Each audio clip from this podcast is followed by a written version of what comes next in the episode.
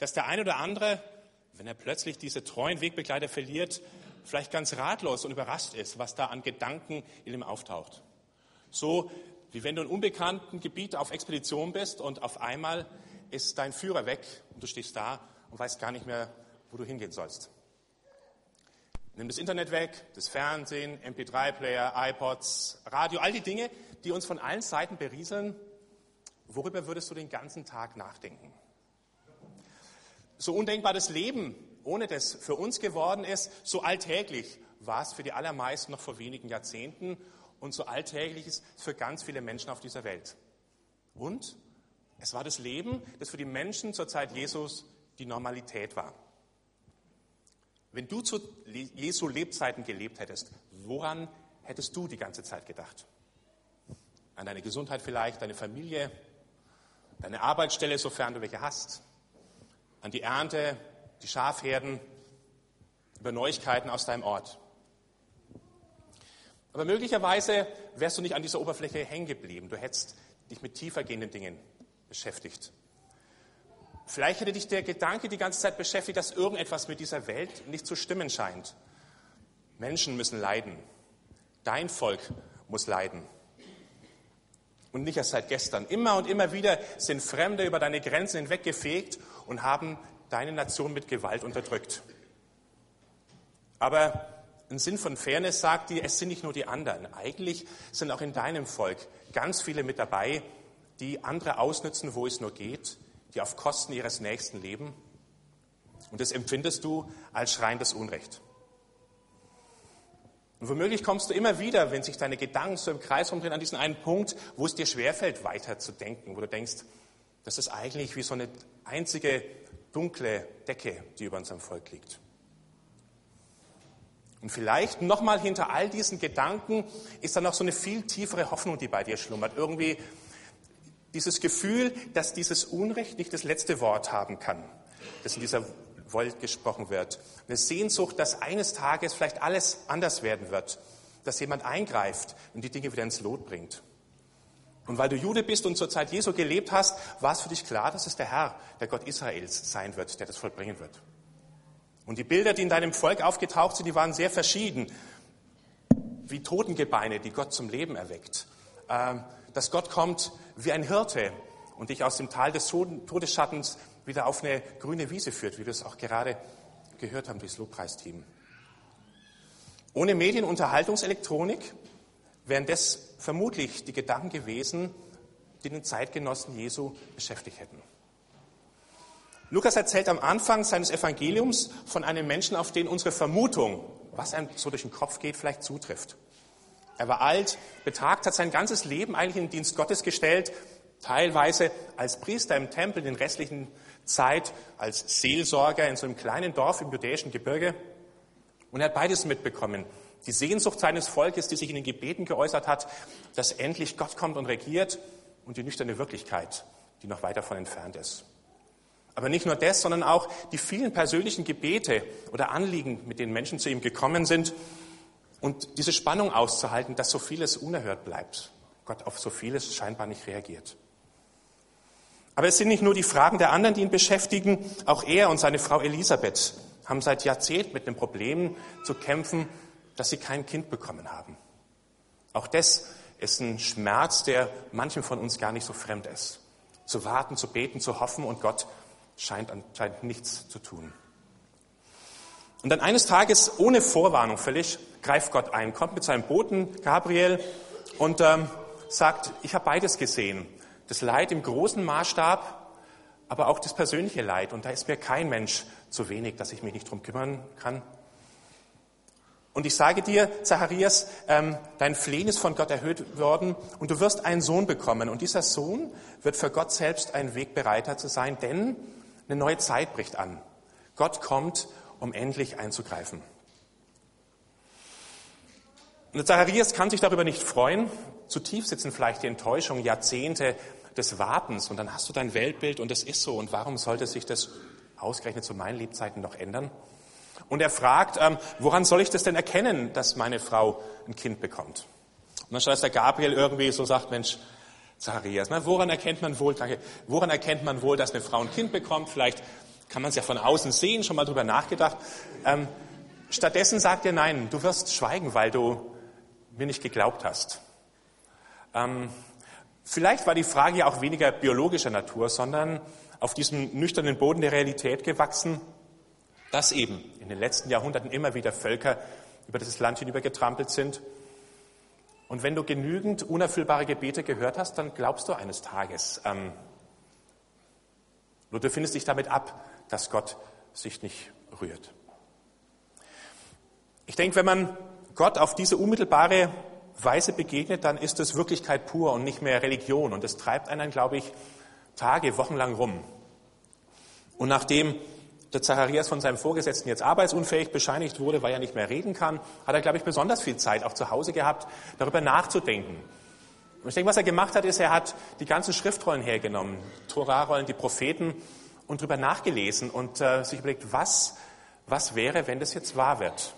Wie muss ich diese altbekannten Stellen vielleicht ganz neu lesen? Und auf die Frage, was, wenn ich mich äh, getäuscht habe, hat ihm seine Frau ja eine Antwort gegeben, die täglich immer rundere Formen angenommen hat. Und als dann sein Sohn zur Welt kommt und am achten Tag dann beschnitten wird und den Namen erhält, dann kann er wieder reden und dann spult was aus ihm heraus, das Leiden seines Volkes, aber auch die Hoffnung, die nun endlich Gestalt gibt. Und die würde ich gerne mit euch anschauen. Und Zacharias, Johannes Vater, wurde mit Heiligen Geist erfüllt und redete prophetisch und sprach, Gepriesen sei der Herr, der Gott Israels, dass er sein Volk heimgesucht und ihm Erlösung gebracht hat. Er hat uns ein Horn des Heils aufgerichtet im Hause Davids, seines Knechtes, wie er geredet hat durch den Mund seinen heiligen Propheten. Von Ewigkeit her. Uns Rettung von unseren Feinden zu geben und von der Hand aller, die uns hassen.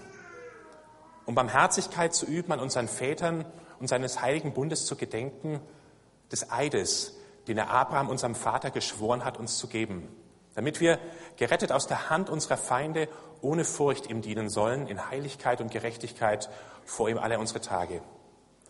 Und du, Kirnd, wirst ein Prophet des Höchsten genannt werden, denn du wirst vor dem Angesicht des Herrn hergehen, seine Wege zu bereiten. Du wirst seinem Volk Erkenntnis des Heils geben in der Vergebung ihrer Sünden, durch die herzliche Barmherzigkeit unseres Gottes, mit der uns der Aufgang aus der Höhe besuchen wird um denen zu leuchten, die in Finsternis und Todesschatten sitzen und um unsere Füße auf den Weg des Friedens zu richten. Ich finde es eine ganz spannende Einleitung, wo gesagt wird, Zacharias wird vom Heiligen Geist erfüllt und redet prophetisch. Das heißt, hier geschieht mehr, als dass einer endlich mal vom Publikum die Gelegenheit hat, die Gedanken, die so im letzten Jahr beschäftigt haben, loszuwerden, sondern hier kommt Gott und deutet die, nichts passiert, danke, deutet die Situation selber. Ich finde es deswegen so spannend, weil die Wortwahl, die der Zacharias hier verwendet, Rettung aus der Hand unserer Feinde, ähm, eine gängige Redewendung war, die die politische Trendwende beschrieben hat. Also Rettung aus der Hand der Feinde hieß damals ausschließlich, es wird einen Showdown geben zwischen den Mächten. Ähm, Gott wird sich auf unsere Seite stellen, die Besatzer werden mit Gewalt rausgeschmissen werden und endlich sind wir wieder Herren in diesem Land. Über die Mittel und Wege, wie das ging, war man sich uneins. Da gab es die einen, die gesagt haben, nachdem es Gott eh macht, ist das Beste, wir ziehen uns in die Wüste, ins Kloster zurück und wenn Gott kommt, dann merken wir das schon. Die anderen haben gesagt, nein, nein, nein, das habt ihr falsch verstanden. Wir müssen die Initiative ergreifen. Man kann nicht nur kontemplativ sein, man muss ein bisschen was tun, nehmt die Messer in die Hand und wenn wir anfangen, dann macht Gott den Rest. Und die Dritten haben gesagt, nein, der richtige Weg wäre, noch heiliger zu werden, so wie wir im Tempel alles heilig machen, jeden Bereich des Alltags Gott hinzugeben. Und nur dann, wenn Gott sieht, wir sind des Ganzen würdig, dann wird er kommen. Aber das Ziel war immer das gleiche, das Land wird befreit werden. Als Lukas diesen Lobgesang, diese prophetische Rede ähm, Jahrzehnte später aufgeschrieben hat, ähm, war auch der hoffnungsvollste Nationalist eines Besseren belehrt worden. Ähm, der Tempel war zerstört worden, Jerusalem war dem Erdboden gleichgemacht worden und auch der letzte Hoffnungsfunke auf seine Selbstständigkeit war durch römische Soldatenstiefel brutal in Schmutz getreten worden. Kein Tempel mehr, keine Hauptstadt mehr, keine Hoffnung, dass Gott irgendwie noch eingreift. Als ich so darüber nachgedacht habe, war mein erster Gedanke, wie kann man angesichts der historischen Wirklichkeit so vollmundig von der Rettung von, der Feinde, von den Feinden reden. Es ist dem Zacharias genauso gegangen wie vielen anderen Propheten auch, dass sie einfach den Mund zu voll genommen haben, letztlich Dinge versprochen haben, die Gott gar nicht einhält oder einhalten will.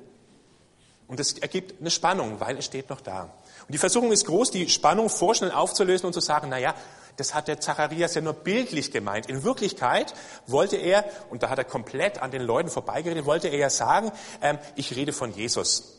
Und er hat die ganze Zeit etwas anderes gemeint. Ich denke, so ein Schluss ist voreilig zum einen, weil der Text schlichtweg so eine Auslegung nicht hergibt und äh, dann immer der Verdacht nahe ist, man betreibt nicht Textauslegung, sondern Texthineinlegung. Das, was du gerne hättest, damit die Spannung in der Bibel verschwindet, das deutest du einfach so einen Rest, lässt du runterfallen. Und das andere, und das glaube ich noch ganz wichtig, viel wichtiger ist, weil wir dann nicht ernst nehmen, ähm, dass Gott in einer ganz bestimmten Zeit ein Mensch geworden ist, wo Begriffe wie zum Beispiel Rettung von unseren Feinden bestimmte Dinge bedeuten und andere nicht. Und Menschen, die vom Heiligen Geist äh, erfüllt werden, nicht plötzlich in einem Paralleluniversum leben, wo sie das, was sie sagen, rein zufällig mit dem zusammentrifft, was wir verstehen, aber keinesfalls von den eigenen Nachbarn oder Freunden gedeutet werden kann. Ich denke, hier kann man sehr schön sehen, wie es ist, wenn Propheten reden, dass sich nämlich Menschenwort und Gottes Gedanken ineinander vermischen. Wenn ich es richtig verstanden habe, dann denkt der Zacharias in dem Moment, wo er redet, wirklich noch in diesen alten Denkmustern. Und wenn wir ihn gefragt hätten, was er denn damit meint, hätte er uns auf dieses Bild mit den Feinden, die aus dem Land rausgeworfen werden, hingewiesen. Aber für Gottes Geist sind diese Worte wie Gefäße, in denen er unbemerkt für den, der spricht, Neues bringen kann. Und erst im Nachhinein, durch Sterben und die Auferstehung Jesu, ist Menschen deutlich geworden, was der Zacharias in dem Moment wohl gemeint hat, ohne es selber zu wissen. Ich finde es auch bemerkenswert, dass dieser Lobgesang noch Jahrzehnte später überhaupt kursiert ist, sodass der Lukas ihn in sein Evangelium nehmen könnte. Man hätte ja auch sagen können, naja, das ist ein Ausrutscher und äh, vergessen wir das Ganze. Aber die Menschen haben damals vielleicht mehr als wir gewusst, diese Spannung auszuhalten zwischen Dingen, die Gott sagt und die ich jetzt noch nicht verstehe. Aber weil ich weiß, wer es gesagt hat, vertraue ich darauf, dass es eines Tages auch gut werden wird. Und der Zacharias, denke ich, das kann man hier auch sehen, ist bei dem, wie er die, die alten Schriften gelesen hat, aber auch noch auf Passagen gestoßen, wo ihm klar war, wenn Gott kommt, dann ist das nicht nur was Politisches. Das hat was mit Sündenvergebung zu tun, mit Licht aus der Dunkelheit, mit Rettung von dem, vom Tod. Und ich würde ein paar Punkte ganz kurz mit euch gerne anschauen bei, diesen, bei dieser langen prophetischen Rede. Und die Gefahr ist immer groß, dass wenn du so einen großen Text siehst, der so voll ist und ganz dicht mit alttestamentlichen Hinweisen, dass man das große Bild verliert, worauf es eigentlich wirklich ankam. Und da hat der Lukas ähm, als genialer Autor uns einen Hinweis gegeben und damit, genau. Ich habe diesen Text etwas äh, umgeschrieben, dass die Wortstellung im Deutschen mit der vom Griechischen übereinstimmt. Und ich möchte mal darauf ähm, hinweisen, wir gehen das mal kurz durch, dass bestimmte Worte am Anfang und am Ende sind und das wie so eine Zangenbewegung immer näher kommt bis zu dem, worauf er eigentlich hinaus will. Also das erste Mal besucht, machst du nochmal weiter, dann sein Volk, Heil, Propheten, Feinde, unseren Vätern. Und genau in der Mitte steht drin, seines heiligen Bundes zu gedenken des Eides. Also, was der Lukas hier sagt, hier geht es um die ganz große Geschichte. Das ist nicht nur eine Sache, dass Gott den Kinderwunsch erhört, es geht um die, die große Geschichte, die bei Abraham begonnen hat. Und das zweite ganz Wichtige, Barmherzigkeit zu geben vor ihm, also vom Angesicht und du, Kind, wirst ein Prophet des Höchsten genannt werden.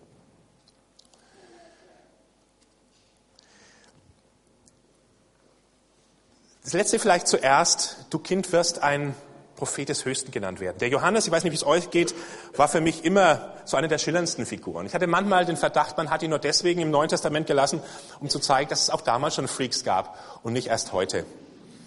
Meine, meine zwei Fragen waren immer die, ähm, wozu braucht Gott überhaupt einen Boten, der ihn ankündigt, wenn er doch selber kommt? Und wie kann es sein, dass dieser Bote etwas komplett anderes predigt, als der, den er ankündigen soll? Und man hat es bewusst so im Neuen Testament drin gelassen und es nicht einfach korrigiert. Charakteristisch für das, was Johannes der Täufer gebracht hat, war, dass er Menschen aufgerufen hat, in die Wüste hinauszugehen und im Wasser des Jordans eine Taufe auf sich zu nehmen. Das war so einmalig, dass es in der ganzen antiken Welt keinen anderen gab, von dem wir wissen.